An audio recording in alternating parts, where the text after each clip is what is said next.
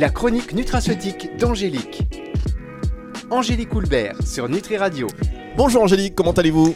Bonjour Fabrice, bonjour à tous. Bah, très très bien, je vous remercie, impeccable. Ça Je va, suis- tout va bien. Je suis ravi de vous retrouver chaque semaine sur Nutri Radio pour votre émission La chronique nutraceutique d'Angélique. On en apprend et vous le savez à la fin, chers auditeurs euh, de cette saison, vous aurez un diplôme délivré par Nutri Radio grâce à Angélique.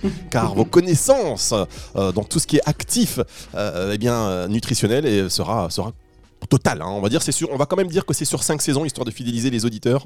Oui. Ah ouais, parce que si au bout d'une saison ils s'en vont, on, on est mal. Euh, donc bienvenue à tous et bienvenue à vous aussi Angélique. Cette semaine, vous allez nous parler de la vitamine K. Alors je suis très curieux parce qu'on entend de plus en plus parler de cette fameuse vitamine K.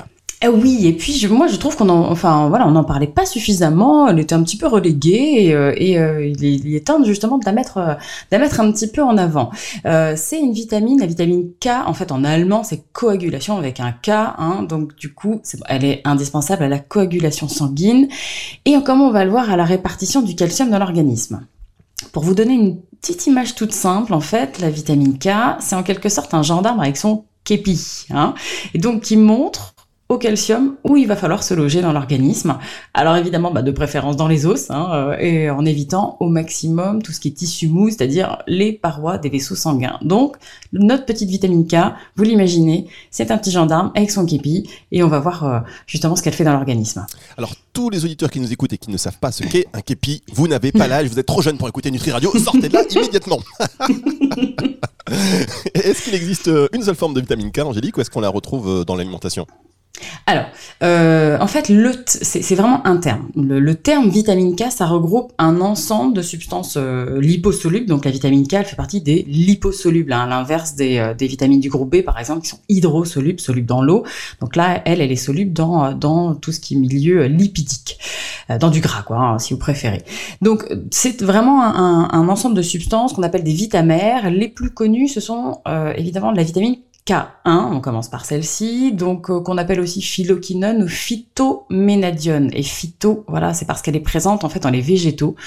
Et alors plus particulièrement dans tout ce qui est légumes verts à feuilles, ce qu'adorent les enfants, quoi, genre épinards, euh, roquettes, les blettes, euh, tous les crucifères. Donc chou frisé, chou vert, brocoli, chou de Bruxelles, ça aussi, hein. souvent ils adorent ça. Et euh, tous les aromates, c'est-à-dire persil, ciboulette, coriandre. Et on la retrouve un petit peu aussi, cette vitamine K, comme elle est, hein, c'est, c'est- c'est dans du gras, euh, donc dans certaines huiles pression à froid, notamment l'huile de soja et l'huile de pépins de raisin. Ah, D'accord, très bien. Alors, euh, Angélique, vous avez parlé de vitamine K1. Alors, j'ai une question, mais euh, je vais vous la poser juste après ceci. Ça, c'est pour le suspense. Ne bougez pas, on revient juste après une petite pause musicale. La chronique nutraceutique d'Angélique. Angélique Houlbert sur Nutri Radio. Angélique Coulbert est sur Nutri Radio chaque semaine dans la chronique nutraceutique d'Angélique pour nous parler d'actifs. Alors, on parle de vitamine K et vous nous avez dit, oui, alors la vitamine K1. Euh, du coup, moi, je pense à tout ce qui est vitamine B, B1, B2. C'est pareil pour les vitamines K? Il y a aussi une K2, par exemple? Non, voilà, il y en a- pas autant que des vitamines euh, du, pas autant que des vitamines du groupe B, mais oui, évidemment, il y a une K2. Euh, mais en fait, c'est pas une seule, c'est une famille. C'est une famille qu'on nomme les ménaquinones. Et ça, c'est important parce que vous le voyez souvent dans les, sur les compléments alimentaires. Donc, ménaquinone MK. Les plus étudiés, c'est MK4, MK9 et surtout, ce que vous voyez, c'est la MK7. Voilà. Donc, euh, ça, ça faut, bien, bien retenir euh, celle-ci. Donc, ça fait partie, la MK7, elle fait partie des vitamines, mais surtout de la vitamine K2 sous cette forme-là. Alors, certaines euh, vitamines K2, donc ménaquinone, sont synthétisées par nos propres bactéries intestinales. Euh, et puis d'autres sont aussi, euh, vous pouvez en retrouver un tout petit peu dans le jaune d'œuf, euh, dans certains fromages comme le cheddar notamment, dans le beurre aussi, hein, et puis dans les foies animaux, et puis certains, certains aliments fermentés. D'accord, mais moi j'aime bien cette vitamine. Je l'aime bien euh, parce que elle en- grâce à elle, on mange du beurre, on mange Oui. euh, des, des, des œufs, des fromages comme le cheddar. C'est bien, mais c'est cool. C'est, on peut, il faut qu'on en prenne beaucoup. Et les besoins donc du coup de cette vitamine euh, liposoluble sont estimés à combien quotidiennement? Combien Alors, de plaquettes de beurre je- Combien de... Mais je vais vous donner quelques exemples histoire que ce soit plus simple. ouais. Euh, L'EFSA, hein, vous savez, c'est l'autorité européenne des aliments, euh, a, a à peu près considéré que l'apport correct c'était 70 microgrammes par jour pour un adulte. Moi, franchement, je préfère prendre quelque chose de plus simple euh, et, et dire que les besoins sont d'environ 1 microgramme par kilo de poids corporel et par jour. Ce qui fait que si vous faites 50 kilos, c'est 50 microgrammes. Si vous faites 70 kilos, 70 microgrammes. Comme ça, on c'est, euh, c'est voilà, c'est plus simple à retenir et ça, ça tient surtout compte du gabarit de la personne. C'est vrai que dans les compléments, parfois on fait pas ça.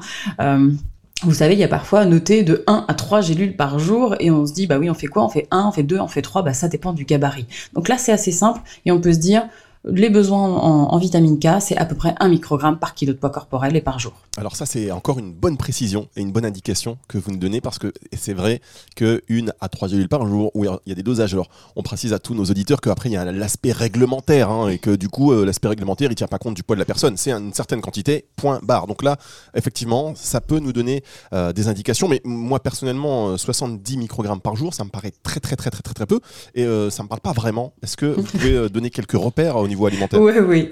Alors, euh, en fait, ces 70 microgrammes, vous les retrouvez à peu près dans 100 140 grammes de mâche ou 65 grammes de roquette. Ça fait une petite, une vraie petite salade. Voilà, ça, c'est assez sympa. Un petit bol, quoi, voilà.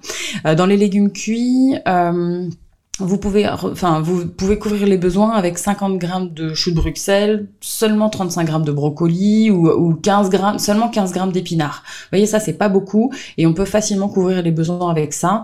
Et euh, après, il faut, faut, consommer de l'huile de soja, mais une seule cuillère à soupe d'huile de soja vous apporte également les 70 euh, microgrammes de vitamine K. Hein, donc, euh, mais on en voilà, on consomme pas forcément toujours de l'huile de soja, les épinards, euh, comme je disais tout à l'heure, les brocolis, choux de Bruxelles, tout le monde n'en consomme pas.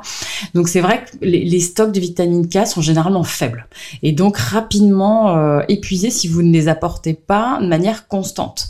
Et puis c'est vrai que je vous disais tout à l'heure que les bactéries du microbiote intestinal hein, sont capables de synthétiser justement des ménaquinones, euh, mais on ne sait pas encore si c'est fait en quantité vraiment importante et on sait surtout pas si c'est très très bien absorbé pour rejoindre la la, circulation sanguine, euh, parce que justement l'assimilation de cette vitamine K, elle va nécessiter des sels biliaires, et au niveau du côlon, donc où c'est fabriqué par nos petites bactéries, bah il y en a pas. Donc parce que c'est vraiment tout un débat aussi euh, sur, mais pareil pour la vitamine B12, hein, euh, on en reparlera un jour, mais euh, voilà, c'est pas parce que nos bactéries intestinales fabriquent, synthétisent de cette, une vitamine, donc notamment là, la vitamine K, que forcément c'est assimilé et ça rejoint la circulation générale. Donc attention, euh, justement, voilà, justement, euh, attention, il faut essayer d'en apporter justement constamment, régulièrement. Nutri Radio nourrit le corps et l'esprit, voilà la preuve, nourrit, euh, nourrit l'esprit. Et pour nourrir le corps, on fait une petite pause musicale pour danser et on revient dans un instant. La chronique nutraceutique d'Angélique. Angélique Houlbert sur Nutri Radio. Angélique Colbert sur Nutri Radio, c'est toujours un plaisir de vous écouter. On parle de vitamine K cette semaine. Et alors, euh, je vous ai posé la question la semaine dernière, je crois que je vais vous la poser chaque semaine. Qu'est-ce qu'on risque si on manque de vitamine K? Attention, séquence Alors, ah oui, oui, c'est ça, c'est ça, c'est la séquence où, où on se dit oh mon dieu, mon dieu, qu'est-ce qu'elle va dire? Ça. Bon, alors, euh, si vous manquez vraiment de vitamine K, donc une véritable carence, comme on disait tout à l'heure, ça sert à la coagulation du sang. Donc autant vous dire que euh, bah, généralement c'est détecté hein, par des tests en laboratoire qui mesurent ce qu'on appelle le temps de coagulation.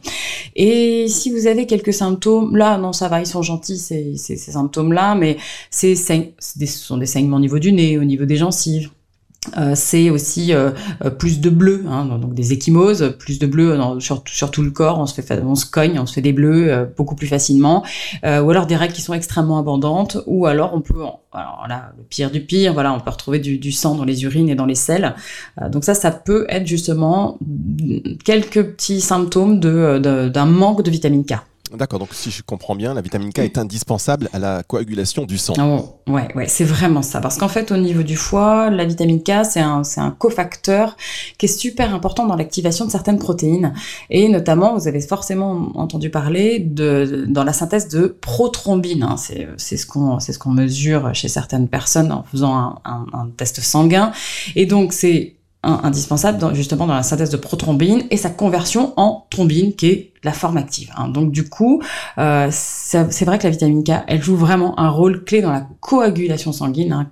K, hein, repenser à coagulation en allemand avec un K, euh, mais euh, ça va bien bien au-delà. Comme je vous disais tout à l'heure, puisque on a découvert qu'il euh, y avait des protéines qui étaient dépendantes de la vitamine K dans le tissu osseux. Et euh, ça, c'est assez récent. Et, euh, en fait, justement, on a mené beaucoup plus de recherches pour savoir, pour déterminer réellement son rôle, bah, justement dans, dans, la santé, dans la santé osseuse. Et maintenant, on sait euh, que la vitamine K, elle active la synthèse d'une autre protéine qu'on appelle l'ostéocalcine. Euh, vous savez, dans, dans, le tissu osseux, on a des ostéoblastes, des cellules qui blastent, qui bâtissent l'os, et des ostéoclastes qui creusent l'os. Et en fait, bah, on sait maintenant que la vitamine K, elle va activer donc cette ostéocalcine par les ostéoblastes et donc du coup bah, favoriser justement le fait que ça bâtisse euh, l'os. Donc c'est vraiment l'ostéocalcine c'est vraiment une hormone protéique qui est spécifique et qui est nécessaire à la croissance donc euh, de euh, vraiment du, de tout le tissu osseux hein, donc de, de, vraiment de nos os. D'accord, très bien, Giga. Euh, vous nous écoutez, chers auditeurs, et vous vous dites, mais quel cours magistral, quel cours magistral, vite que je prenne des notes. Alors, ne vous inquiétez pas si vous avez loupé quelque chose, l'émission sera disponible en podcast et évidemment euh, à la fin de la semaine sur le site nutriradio.fr. Mais euh, Angélique, on va marquer une pause, mais quand même avant, je vais vous poser cette question. cette vitamine K, elle est indispensable aussi à la minéralisation osseuse? Ouais, ouais. Donc c'est vraiment ça. Et alors, elle est totalement complémentaire en fait du calcium et de la vitamine D3. Et d'ailleurs, euh, on retrouve souvent cette association euh, euh K2 et D3, cette belle association euh, synergique dans les compléments. Et ça, ça permet vraiment d'avoir une super action au niveau de la minéralisation, vraiment de la matrice osseuse. Très bien. Alors, on se retrouve dans un tout petit instant sur les Radio, le temps de faire une petite pause musicale. C'est un peu comme une petite récré. Vous savez, on en amphi. Boum, on fait une petite pause et on se retrouve tout de suite. La chronique nutraceutique d'Angélique. Angélique Houlbert sur Nutri Radio.